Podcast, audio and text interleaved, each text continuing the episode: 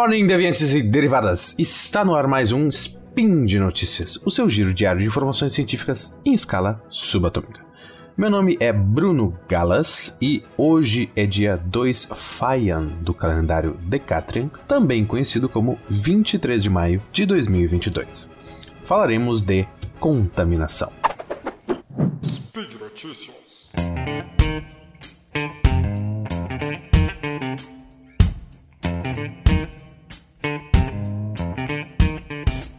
Não, hoje eu não vou falar de astronomia ou física, como sempre, pelo menos não diretamente. Hoje eu vou falar sobre um artigo que eu li investigando algumas coisas do meu mestrado.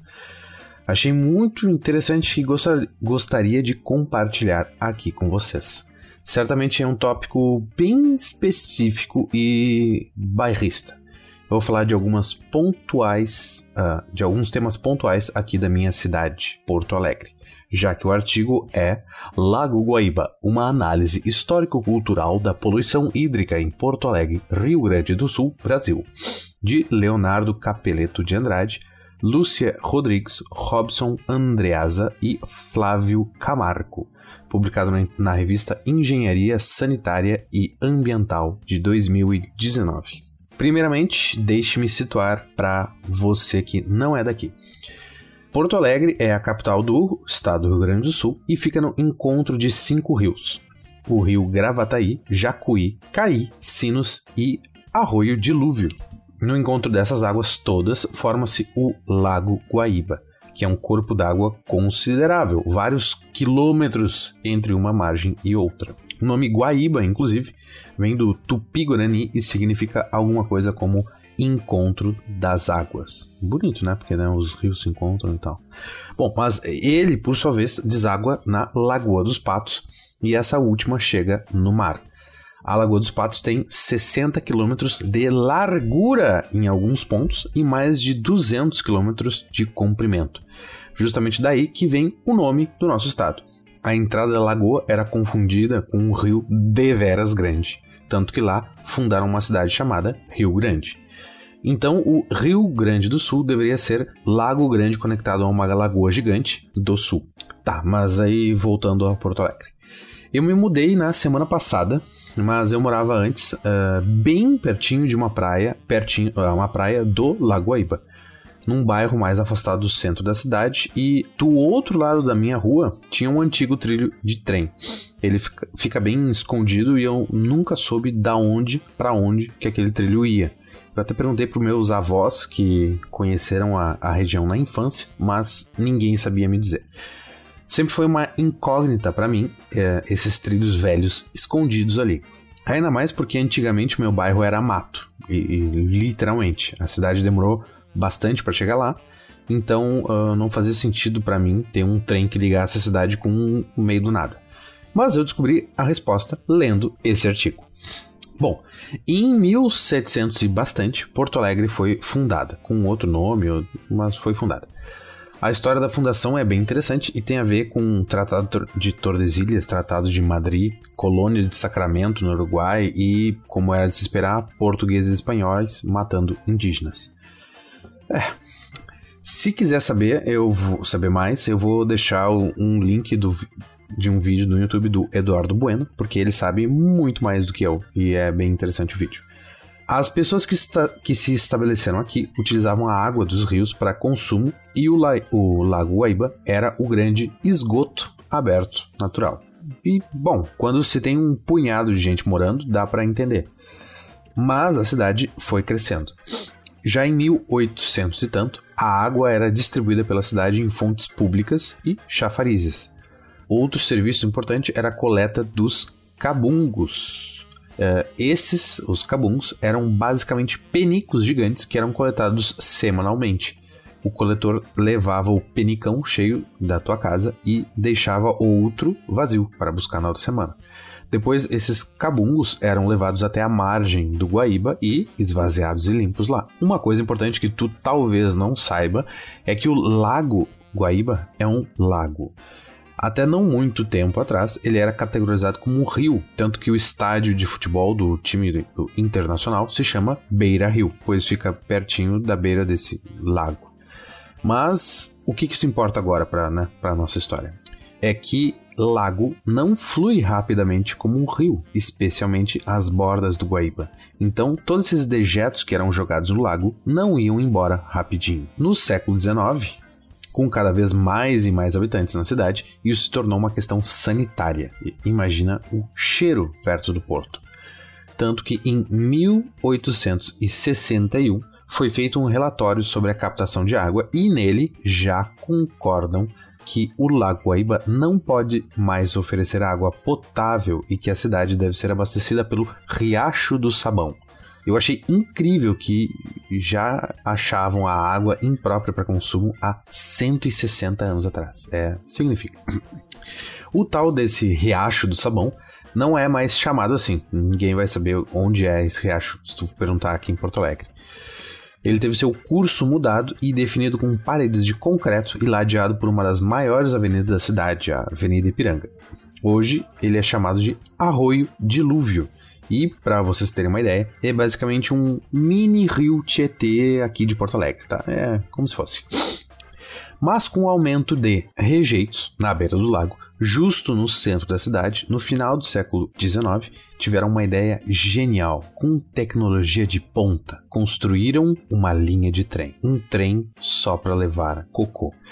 O trem saía do centro da cidade, onde era carregado com os tais cabuncos, e ia em direção à zona sul, a zona rural, bem longe da cidade. Lá, descarregava os penicões e os esvaziava onde? No Guaíba de novo.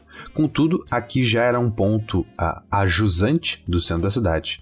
Ou seja, a vazão e a maré, mesmo lentas no, no, no lago, levariam para mais longe do centro os dejetos. E aí está. Os trilhos que passavam perto da minha antiga casa eram do trem da merda. Em 1912, inauguraram o sistema de esgoto aqui da cidade e o trem foi desativado. Por isso, ninguém que eu perguntava conhecia, porque, né, sei lá, há cento e poucos anos, 110 anos atrás, ah, nem meus bisavós tinham nascido ainda. Infelizmente, o novíssimo esgoto não fazia muito diferente dos cabuncos. Ele recolhia os dejetos da cidade e jogava direto no meio do Guaíba somente 16 anos depois que iniciaram o tratamento do esgoto coletado para depois despejar ele no lago. Mesmo assim, as águas do Guaíba eram usadas para consumo e até para banho. Um trecho de um texto de 1960 diz: O Guaíba dispõe de lugares pitorescos às suas margens, bem como de belas praias onde, no verão, se refugia parte da população porto-alegrense, tendo importância social e econômica, com funções de transporte, abastecimento e recreação. Contudo, em 1973, foram colocadas placas nas praias informando que não era lá uma boa ideia tomar banho naquela água. O artigo, esse que em questão, além de todo esse apanhado histórico, traz algumas investigações atuais da qualidade da água do sofrido Guaíba. Em alguns estudos do início dos anos 2000, testaram a concentração de metais na água, no sedimento de fundo do lago e em alguns animais, como moluscos bivalves. Olha só. A água surpresa, continha níveis, níveis de cádmio, cobre, cromo, níquel, mercúrio e zinco acima dos padrões aconselhados por lei. Somente a concentração dos sedimentos de fundo que não tinham níveis exorbitantes, pelo menos por enquanto. Felizmente, Porto Alegre está, e gosto de acreditar que sim, se voltando novamente para Guaíba, que foi esquecido e negligenciado durante tanto tempo. Hoje existe uma tendência de revitalização da própria orla do Guaíba e nós tratamos bem o esgoto antes de despe despejar ele no lago.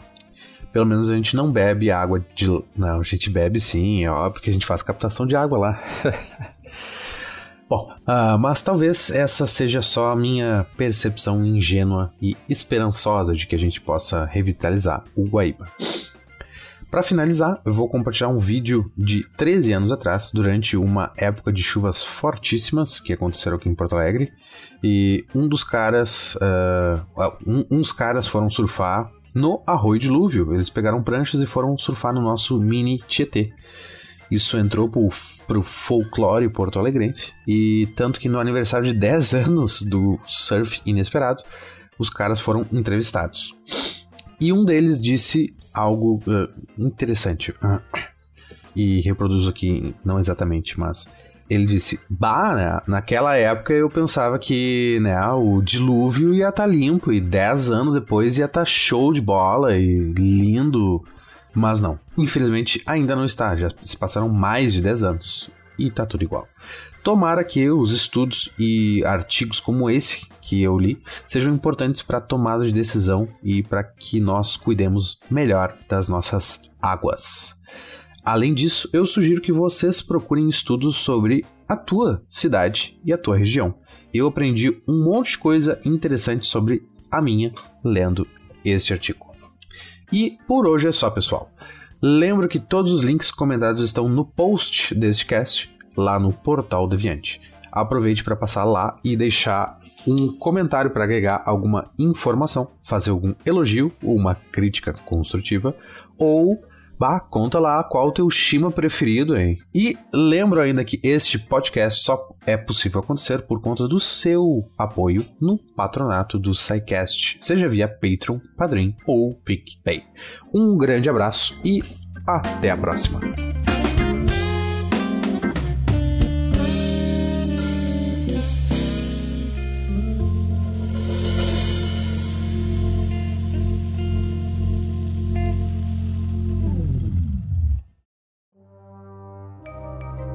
Este programa foi produzido por Mentes Deviantes. deviante.com.br.